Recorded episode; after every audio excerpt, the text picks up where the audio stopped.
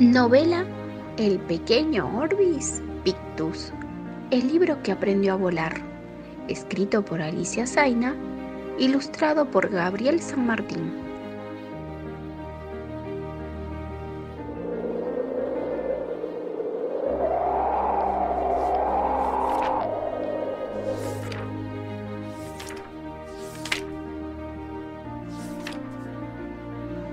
Capítulo 6. Un viaje muy deseado. Ese día, Orbis lo pasó muy entretenido adentro de la bandeja de devoluciones que estaba sobre el escritorio. Desde ese lugar tenía una visión diferente de la biblioteca. Conversaba con las revistas y los otros libros.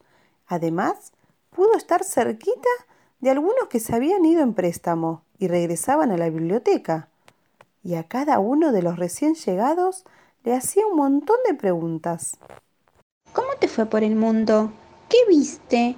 ¿Qué hiciste? ¿Con quién estuviste? Quería saber Orbis, entusiasmado y curioso. Bueno, Contestó con parsimonia una novela de terror de muchísimas páginas. me llevó un muchacho de anteojos a su casa, pero viajé bastante en colectivo, porque él me leía y me leía en cada viaje, y la verdad es que lo asusté bastante. Ja, ja, ja, ja, ja, ja. Ja, ja, ja, ja, ja, ja. ¡Oh! exclamaba Orbis muy admirado. Yo estuve en la casa de unos nenes bastante revoltosos.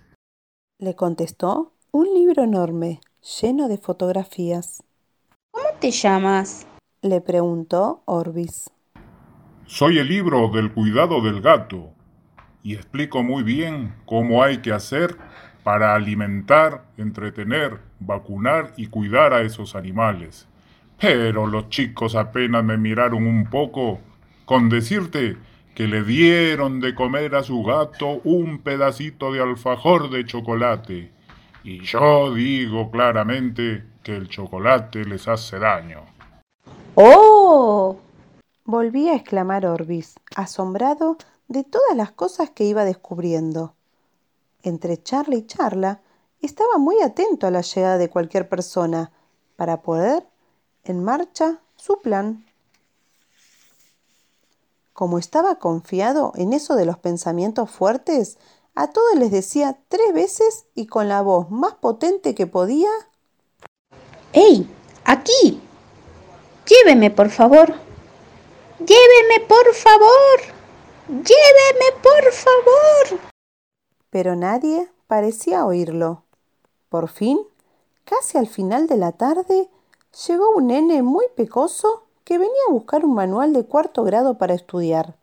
El nene se llamaba Gonzalo, y junto con él, de su mano, entró a la biblioteca su hermanita más pequeña, que se llamaba Marianela y tenía solo tres años. Orbis volvió a gritar. ¡Ey! ¡Aquí! Lléveme, por favor. Lléveme, por favor. Lléveme, por favor. Yo no sé si Marianela lo escuchó, pero lo cierto es que mientras Marta buscaba el libro que le habían pedido y Margarita empezaba a acomodar las sillas, la nena metió la mano en la bandeja, tomó a Orbis y sin decir nada a nadie, lo guardó en el bolsillo grande de su camperita. Marianela era muy chiquita y me parece que todavía no sabía que los libros de la biblioteca no pueden llevarse así como así, sino que hay que pedírselos al bibliotecario. Pero Orbis estaba feliz y no paraba de hablar. Me voy a recorrer el mundo con la nena. Acá adentro está oscuro, pero muy calentito. Adiós, amigos. Pronto volveré a visitarlos. Miren al pequeño, cómo se las ingenió para viajar. exclamaban admiradas las guías de viajero que estaban juntas en un mismo estante. ¡Que te diviertas muchísimo! Gritaba fuerte un libro sobre juegos, Cuídate mucho, pequeño.